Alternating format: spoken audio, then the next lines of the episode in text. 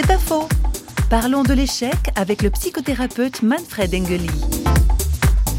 Vivre un échec peut amener à découvrir un peu mieux qui on est. Ça m'a souvent frappé dans mon travail que les gens ont une compréhension naïve de croire que l'homme a droit au bonheur. Alors tout ce qui est une entrave à ce bonheur est vécu comme un échec. Je crois que la vie sur cette terre est liée à beaucoup de calamités, à des difficultés, à des choses où nous n'avons même pas le choix. Et je crois que ce regard sur ce qui m'arrive dans ma vie fait que je le qualifie soit d'échec, soit d'une chose qui est difficile à vivre, mais dont je ne suis pas responsable dans un sens. Nous avons le choix de qualifier certaines choses comme échec que moi personnellement je ne qualifierais pas comme échec.